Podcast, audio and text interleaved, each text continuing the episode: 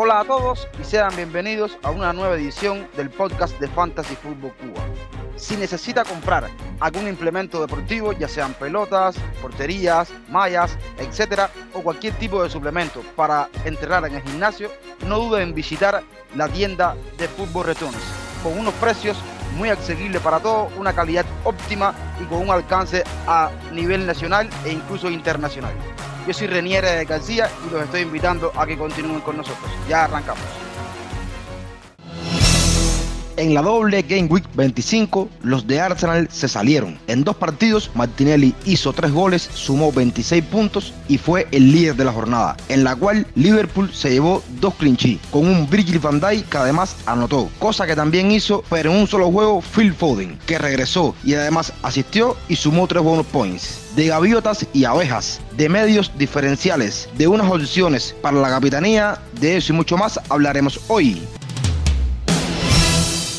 En el episodio de hoy nos encontramos eh, para hacer la previa de la jornada 26. Cada una de las jornadas que vamos teniendo nos complican un poco más eh, la vida a la hora de elegir y planificar nuestras estrategias. Ya se anunciaron los partidos dobles de la jornada 29 y tenemos un panorama bastante claro con los equipos que no jugarán en la jornada 28. Para hablar eh, de todos los temas en el episodio de hoy, contamos con la presencia de Frank. ¿Cómo estás, hermano?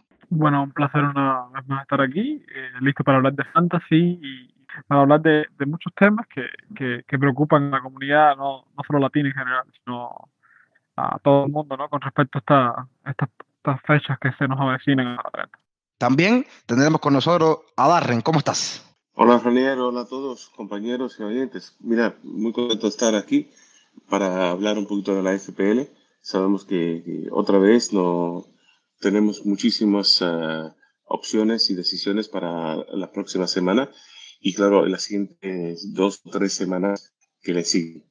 Antes de comenzar, yo les propongo irnos a una pausa y ya regresamos.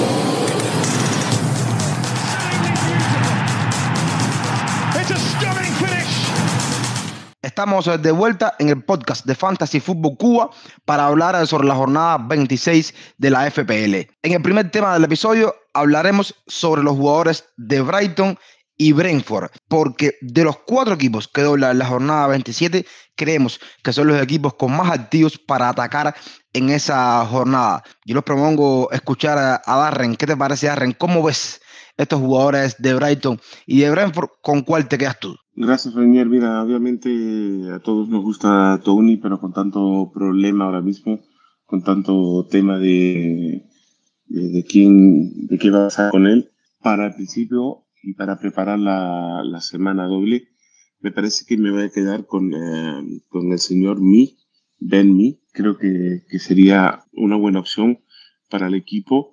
Eh, tiene partidos, eh, mira, las últimas seis tres clean sheets y me parece que es una buena opción, por lo menos eh, desde mi punto de vista, para entrar en mi equipo, especialmente eh, cuando habrá muchos que tengan problemas con Bueno o con Shaw que están lesionados. Pero para mí eso, para mí, Benny. Yo quería eh, hablar de, de, este trío de Brighton, ¿no? que ahora mismo está generando muchas dudas. He visto muchos comentarios de, en Twitter, muchos análisis en Twitter con respecto a este gran a este, este trío, perdón, que es Nova con, con McAllister y, y Solly ¿no? refiriéndome en particular a los jugadores de Brighton. La cuestión es que, primero que todo, por un gusto personal, mi elegido para esta lista es, Solly Marsh, sin, sin discusión. Eso es, primero que todo, por gusto personal. Segundo, por estadísticas, creo que también estamos dejando de lado que parece que es Solly Marsh quien mejor marcha con los números, porque independientemente del posicionamiento adelantado que llega ahora para McAllister, con la lesión de Adana, pasa a ocupar una zona en la cancha que lo beneficia muchísimo más y en la que genera muchísimos ataques, sus estadísticas en comparación con, con Smash siguen siendo inferiores. En lo único que supera a McAllister, porque lo único que puede ser interesante en McAllister a Solid es que los toques de McAllister son más hacia una posición centrada que los de Solimar. O sea, Solimar se ve, como mi toma, como él, se ve muchísimo más jugadores de banda, muchísimo más que eh, que fue precisamente por el medio. Pero en cuanto a todo lo demás, en cuanto a todo lo demás, Ash supera a McAllister. O sea, no, no, independientemente de que la Argentina pueda venir ahora y, en esta fecha hacer un doblete, la doble fecha meter cuatro goles. No estamos hablando de eso. Estamos hablando de que por estadística, estadística, en estos momentos los números de Solly Marsh aparentemente son mejores que los de, de McAllister. Ahora, el segundo punto, que es la comparación entre Solly Marsh y Mitoma. No puedo terminar decir. Para mí, cualquiera de los dos jugadores te puede dar. Repito, me voy por Solly Marsh por una cuestión de que la, la banda que, que ataca Marsh es, es la banda izquierda, ¿no? Y que West ha recibido muchísimos más ataques en las últimas seis fechas, para ser específico, casi el doble de los que ha recibido por la banda izquierda, de los que ha recibido, o sea, de los que recibe por la banda izquierda, en correspondencia con la banda derecha, por lo tanto, me parece que es una opción para atacar West más interesante March que mi toma. Pero creo que ambos pueden opción, pueden ser súper interesantes y me parece que están un escalón por encima en la batalla o en la pelea con Alexis McAllister. Ese, ese, es mi, mi, punto de vista y, y creo que sí, que, que, March podría ser una opción excelente para esta fecha. Yo creo que cuanto a este tema, hay un jugador que se pintaba solo, ¿no? Y, y es una desgracia que ahora mismo está incertidumbre de si pueda estar o no, y hasta ahora, va, por lo menos para la 26, no, no debe estar, que es el jugador Pepe Estupiñán, con un rendimiento muy bueno, sobre todo en las últimas eh, seis jornadas, en decremento de que no puede estar para la 26 eh, Estupiñán, es lo más probable. Yo creo que, que el otro jugador que, que, me queda a mí por mencionar de estos equipos eh, es Rico Henry. Yo creo que, que de, de Brentford, en mi opinión, eh, aparte de, de, Tony, que Darren matizaba y, y Evan que lo elegía, yo creo que Rico Henry es otro jugador que se puede tarbar, amén de que si quieres ir, raya, ya eso implicaría un movimiento de portero que si estás en Guayca puede ser una opción David Raya para ti. Si no estás en Guayca ya es un poco más complicado gastar una transferencia en, en un arquero. Pero bueno, centrándonos en la figura de Rico Henry, en las últimas seis jornadas entre los defensores, tiene 21 puntos en cuatro partidos iniciados. Así que no es nada despreciable. Esto deja un, una cantidad de puntos por partidos iniciados en las últimas seis jornadas, repito, de 5.3 para Rico Henry un defensor que te dé esa cantidad de puntos es, cada vez que inicia un partido me parece un, un defensor bastante rentable y, y, si esto se lo sumamos a una jornada doble estaríamos hablando de más de 10 puntos una jornada, bastante buen récord. Yo me voy a quedar con Rico Henry, por supuesto, haciendo buen hincapié mencionando que yo creo que las opciones que ustedes decían, tanto mí como los tres jugadores de Brighton que Fran mencionaba, suelen ser eh, a priori los más interesantes y si, repito, si puede estar para la jornada 27, 27 perdón, pues Estupiñán para mí sería un jugador espectacular. Y rapidito lo voy a dejar eh, el datico de Estupiñán, porque al final lo, lo, comenté, en las últimas seis jornadas tiene cinco partidos iniciados y tiene una cantidad de puntos por partidos iniciados de 7.2, es muchísimo, y es el segundo defensor en las últimas seis jornadas con más puntos, con 36, solamente superado Emerson Royal. Por tanto, voy a quedar eh, con Rico Henry y matizando lo otro que decía. Vamos a pasar, señores, al, al, segundo tema, un tema que es interesante. Vamos a entrar en la posición de los mediocampistas, una posición que ha dado muchísimos puntos y muchísimos puntos que Darren en específico y a mí también y a Frank creo que también recoger en esta jornada que recién terminó, porque muchos mediocampistas dieron retorno en esta jornada. Hoy hablaremos eh, de un mediocampista diferencial que a nosotros nos guste por la jornada 26, pero que no sea ni de Brighton ni de Brentford. Nos vamos a ir fuera de esos equipos. Frank, ¿cómo tú ves este tema? ¿Con qué mediocampista diferencial te quedas para esta jornada? Complicada la pregunta, ¿eh? bastante complicada. Yo voy a ir a uno que me gusta como juega, me gusta bastante y que en los últimos partidos que he visto me han gustado. Se trata de Emiliano Buendía. Muchos dirán, bueno, pues coges Emiliano Buendía si tienes otros equipos que juegan más fácil que, que el Aston Villa. Y es cierto que se tiene que medir en esta fecha 26 contra un Crystal Palace. Me parece a mí, y si mal no recuerdo, no tengo los datos a mano en estos momentos, pero creo que Crystal Palace está entre las últimas cinco fechas entre los peores equipos en defensa. O sea, está en, los últimos puestos garantizados, top 3, que está en los últimos puestos en cuanto a tiros permitidos, en cuanto a ocasiones permitidas y en cuanto a tiros dentro del área. Eso lo tengo, o sea, que, que, confirmarlo, ¿no? Pero estoy casi convencido que está en los últimos puestos, lo que significa que es un equipo que está recibiendo bastante. Independientemente del empate que le sacó al Liverpool la fecha pasada, increíble. ¿no? Es un equipo que, que, está recibiendo muchísimo. Ahí es donde viene la, la participación de, de, buen día. O sea, muchos alabamos a, a Aston Villa, o sea, muchos estamos mirando principalmente a Watkins de Aston Villa, pero me parece que no estamos viendo lo, lo de buen día, ¿no? La, la, la, aportación que está teniendo el argentino en este equipo, en esta nueva renovación de, de una Emery, es bastante fundamental. Y tanto es así que, es el argentino detrás de Watkins, el jugador que más toques tiene en presencia del rival, por encima de, de Bailey o por encima de Nix, que son jugadores que juegan mucho más adelantados que buen día. Es precisamente el argentino el segundo jugador el Aston Villa que más toques tiene en el área rival, que más toques tiene en campo rival. Pero además de todo eso, buen día tiene en los últimos tres partidos, en cuanto a ocasiones creadas, grandes ocasiones creadas, es el número uno en el Aston Villa. En cuanto a expectativas, es el número dos en el Aston Villa. O sea, sus estadísticas no son para nada resaltadoras. Me parece que el, rendimiento del argentino se ha visto bastante mejorado desde la llegada del Emery y me parece es un excelente diferencial para estas fechas teniendo en cuenta que su ownership es menos del 5% y que casi todos los que han están con, con Watkins o con King. No está mal. Ir a por los delanteros es bastante importante, ¿no? Porque Watkins le a meter tres goles a Crystal Palace tranquilamente. Pero si Watkins le mete tres goles a, Crystal Palace, tranquilamente no se haya descabellado que esos tres goles dos asistencias o tres asistencias fueran de buen día.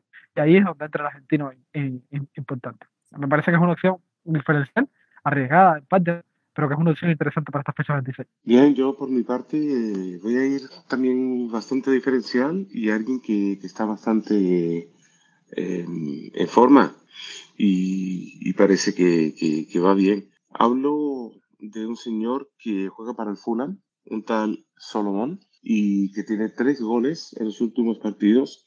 Y en temas de FPL, pues mira, eh, lleva las últimas tres semanas siete puntos, seis puntos y seis puntos. Y bueno, quizás los partidos han sido más fáciles, pero es interesante que parece que es un jugador que le está en confianza. Eh, en términos de ownership está en 0.1%. Lo único que sí tiene Brentford, Arsenal y Liverpool siguiente, pero bueno, es una opción para algo súper diferencial y alguien que tiene, no va a tener problema con eh, el Brentford y el Brighton. Arren hablaba de, de Manuel Solomon. Yo creo que es un futbolista que, que lo más significativo es que el, el Delta con, con respecto a los ha hecho con, con los goles esperados muy grande porque ha hecho verdaderos golazos eh, y de cambio es lo más interesante.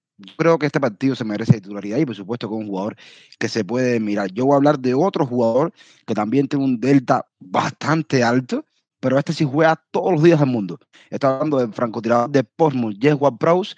Me parece que puede dar bastantes dividendos en esta jornada y también, si vamos un poquito más allá, con la 27 tiene la jornada doble. En esta 26 enfrenta a Leicester en los últimos cuatro partidos contra el Este Web Pros ha hecho dos goles y una asistencia. En cuanto a las estadísticas, en las últimas seis jornadas dentro de los mediocampistas, lo más significativo, como hacía Pros, es el delta que tiene comparado con los goles, con los XGI. Tiene un más 2.07 y entonces eso dice que Web Pros eh, hace goles imposibles. Todos sabemos que, que su pateo de larga distancia es eh, lo mejor de la Premier League. También es un jugador que está en penales, que patea los corners, de ahí puede recoger algún tipo de asistencias y, y, puede ser eh, que marque un poco las diferencias. Es real que no tiene estas eh, grandes estadísticas, por ejemplo, en X Assist en las últimas seis jornadas tiene solamente 1.08 y en X Goal también, basándome en las últimas seis jornadas, solamente tiene un 0.93. Pero, pero, estamos hablando de un Leicester que ha venido comiéndose goles y unas estadísticas de Pro contra este equipo que dice que da retornos. Entonces, yo creo que puede ser un jugador eh, diferencial, por supuesto. Si hablamos de diferencial, tenemos que mencionar su posición de selección, solamente 109%. Me parece un jugador muy interesante. Todo el que tenga valor para atacar a este tipo de jugadores puede ir a por y rápido. Una mención especial para un jugador de un equipo de los pobres también es el caso de Morgan Gisguay, calendario en la 6 contra Everton, 5.5 millones solamente. Y lo que hay que tener en cuenta es que lo negativo es que juega Bernardian Forest, pero lo positivo es que cada vez que Forest hace un gol, casi siempre está involucrado Ditway en, en estas jugadas. Y ya, para terminar con este tema, un jugador que no se me puede quedar, un jugador que ahora mismo está en duda y si está listo para jugar, me parece muy, muy bueno. Es el caso de James Madison con solamente 4.5% de propiedad y que enfrente a Southampton en la próxima jornada, las dos cosas que yo le veo en contra a Madison es primero, como decía, la lesión y lo otro es el precio que vale 8.1 millón de libras esterlinas. Señores, es tiempo entonces de entrar en el plato fuerte de cada uno de los episodios, es tiempo de entrar en los capitanes. Vamos a una pausa y ya volvemos.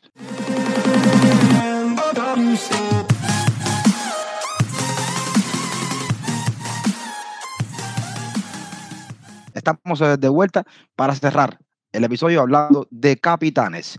una jornada 26 donde, en mi opinión, hay varias opciones para la capitanía. Vamos a ver cómo ustedes se encaran ese tema. Fran, ¿qué capitán lanzas para esa semana? O si tienes más de uno, ¿cómo lo ves? Creo que es un tema complicado los capitanes. No, a ver, yo creo que para esta fecha número 26, atacar Arsenal es la, la opción, teniendo en cuenta que Arsenal va contra un Bournemouth que en el papel es el rival más fácil la Premier League, ¿no? Eh, y por lo tanto, ir a cualquiera, apostarlo, apostarle a Seca, apostarle a Odegaard, apostarle a, a Martinelli, incluso apostarle a Drossel, ¿no? Me parece que son, son opciones interesantes, todas. Pero mm, creo que hablar de que los capitanes pueden ser de Arsenal o deben ser de Arsenal es algo bastante obvio, ¿no? Porque casi todo el mundo va a tener a, o sea, casi todo el mundo va a ir a por, por alguien de, de Arsenal, ¿no? Bien, entonces yo quería proponer un capitán eh, completamente diferenciado. Ojo, no tengo ninguna estadística que hable este capitán, no tengo ninguna. Simplemente margen de mejora y que los partidos que me gusta lo que, lo que estoy viendo de él en los partidos. Y se trata de Joao Félix. El Chelsea se enfrenta en esta fecha número 26 contra el Leeds United.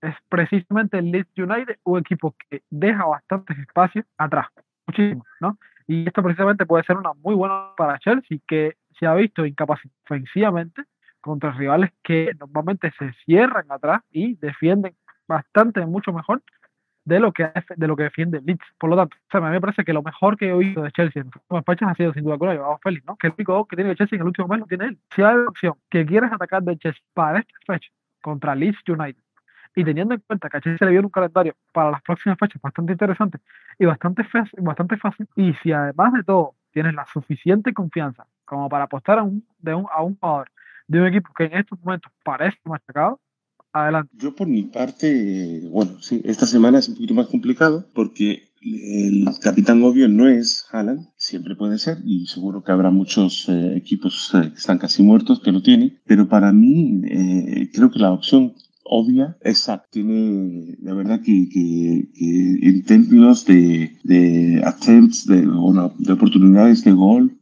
está igualado a, a Rashford eh, en términos de las, las, oportunidades creadas.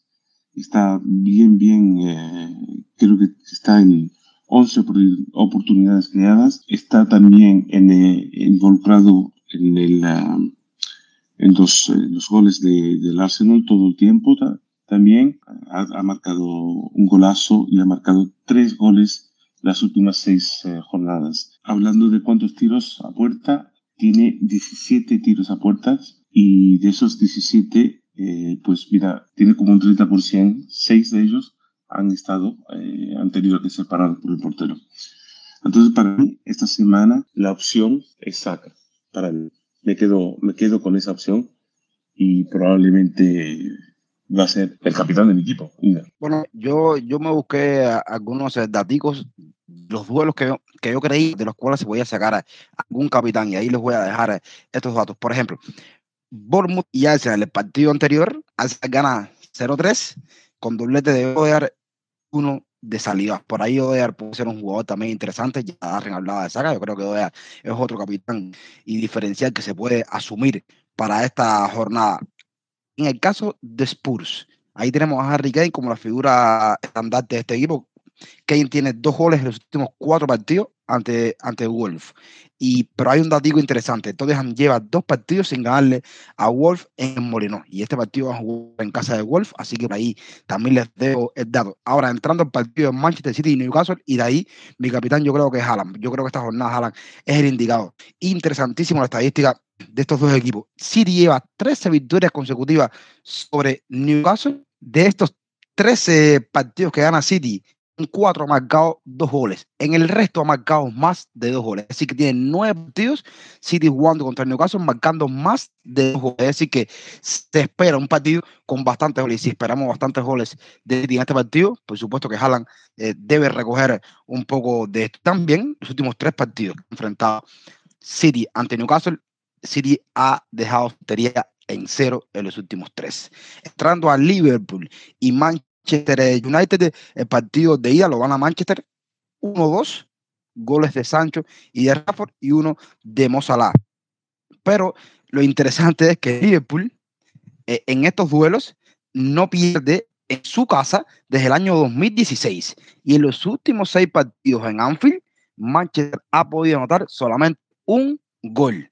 Por ahí le dejo el datico, por lo que se van a embullar por Rafford, también tienen para pensárselo un poco en esta jornada. Y yo, como decía, capitán para mí jala en esta jornada por las estadísticas y tal. No creo que nadie dude de la capacidad de goleadora del Nuro. Descansó también en, en, Copa y va a llegar bien a este partido. Entonces, señores, eh, yo creo que ya va llegando la hora de despedir el episodio. Un placer haber compartido y haber hablado con ustedes eh, de FPL en este, en este momento. Y nada, los invito a que vayan a YouTube, que busquen ahí el canal de FPL Café con su minuto fantasy, le den like, me gusta, lo sigan y lo escuchen cada uno de los episodios. Yo me estoy despidiendo y dejo a los muchachos para que cierren el episodio. Como siempre, Rey, un placer estar aquí. Un placer hablar de fantasy con vos y con, con Dar. Como dices tú, sigan Minuto Fantasy Excelente, no te quita dos minutos de tiempo, literalmente. Y muchas flechas verdes para esta fecha. Bueno, muchas gracias eh, por estar con nosotros. Eh, la verdad que creo que hay mucho que pensar, mucho que hablar, mucho que discutir. Espero que tomen sus decisiones, no se dejen de llevar por todas las opiniones de, de todo que, que hay en Twitter y en otros sitios. Eh, tomar decisiones que le vayan bien para su equipo algunos que a su equipo le va a ir bien el wildcard, algunos que no, tienen un equipo que está bien. Miren bien, tranquilos, no paniquen y nada, mucha suerte, flechas verdes y a la próxima. Estamos llegando al final del episodio de hoy. Ha sido un placer eh, contar eh, con todos ustedes por aquí. Recuerden que pueden seguirnos en las redes sociales. En Twitter nos encontramos bajo la cuenta arroba fan-food-cuba. También pueden seguirnos en Telegram y ser parte de nuestra comunidad y participar en el debate que tenemos a diario. Yo soy Renier, ya me estoy despidiendo. Recuerden que en la descripción del podcast aparecen las cuentas personales de cada uno de nosotros y como siempre les digo, chao, los quiero y cuídense.